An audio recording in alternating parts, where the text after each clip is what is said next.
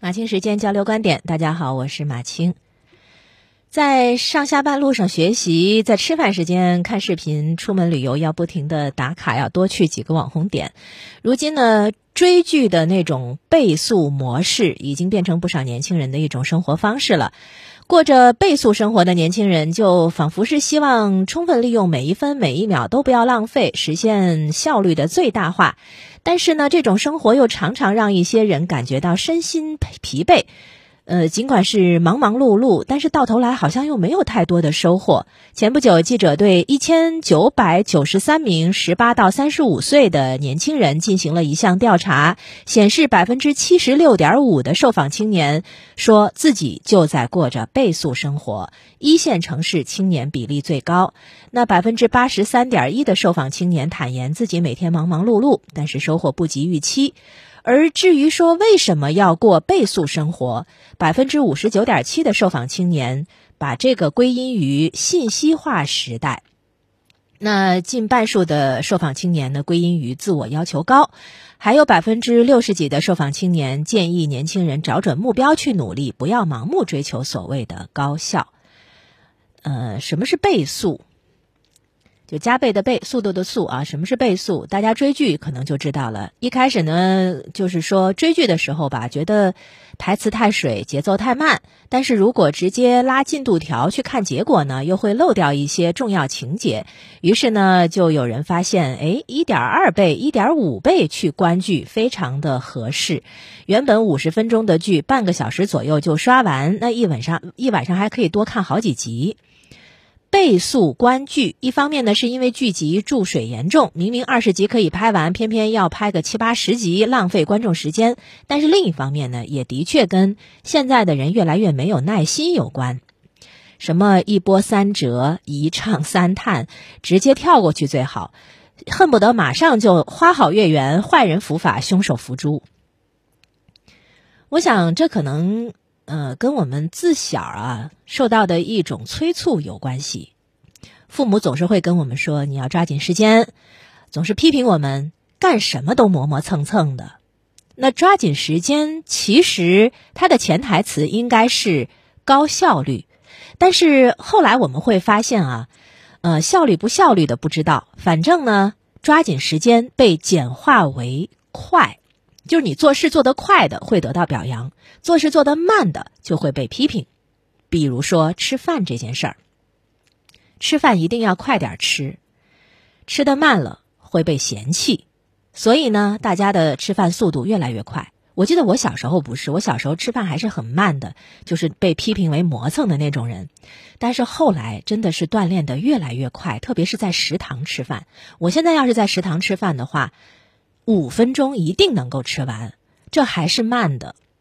可是从健康的角度说，细嚼慢咽才利有利于消化吸收。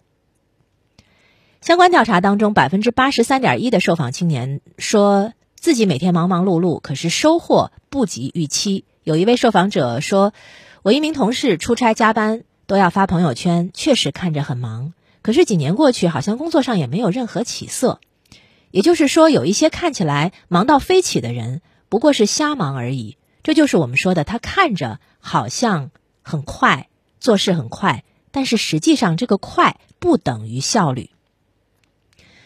所以，也许倍速生活只是为了让自己看起来很忙，或者为了让自己看起来很有效率，它平衡的是内心的一种焦灼感。你看那种。焦虑过度，过度到什么程度？过度到家长会让孩子去上所谓量子波动速读班，以山峰的速度去翻书，还以为这样可以速读。可是我们知道，书不见得非得读得快，因为有些书你你太快了，根本来不及去理解。除了焦虑，恐怕急功近利的心态，过于看重结果而不注重过程，也是。倍速生活的一种驱动力。呃，有一部电影看了之后很有感触，一部老片子叫《人生遥控器》。主角呢是个建筑师，他每天都很忙，事业有成，啊，也有美满的家庭。但是呢，他就发现啊，经常会忘记和家人的约定，做了这件事情来不及做那件事情，怎么办呢？无意当中，他发现了一个。神奇的遥控器，就是可以用这个遥控器来掌控自己的生活时间。他可以跳过那些特别繁琐的过程，随心所欲到达自己想要的时段。但是渐渐的，这个遥控器就不受自己的控制了，时间开始飞速的往前走，而他不断的错过了很多重要的事情。等到他到弥留之际的时候，他才努力的想要告诫儿子，千万不要重蹈覆辙，要把时间留给正确的事。他为什么要跳过那些过程？为什么他那么急切的想要达到他自己的结果？为什么他觉得？生活当中，呃，吵架呀、吃饭啊、等待呀，都是无意义的呢。他把这些所谓的无意义都过滤了过去，一如自己所愿，直接跳到结果。可是他却发现，他错过了人生最重要的东西，恰恰就是那些无意义。看了这个电影，还是颇有感慨的，就是可能我们在过程当中并不知道。什么才是重要？什么才是意义？呃，可是人生不像电影，是不可能重来一过，不可能大梦大梦一醒发现哦，那原来只是噩梦一场。人生是单线条，过了就是过了。同事的女儿最近因为作业太多，总是很晚睡。那对于抓紧时间这件事情，大人和孩子都备受折磨，折磨了很久了。那有一天，我看到朋友发了一条朋友圈，他说他自己的孩子啊，发现了大人的把戏。你们说时间就是金钱，你们还说要视金钱如粪土，所以时间就是粪土，那还抓那么紧干什么？瞧，孩子有多好的领悟力。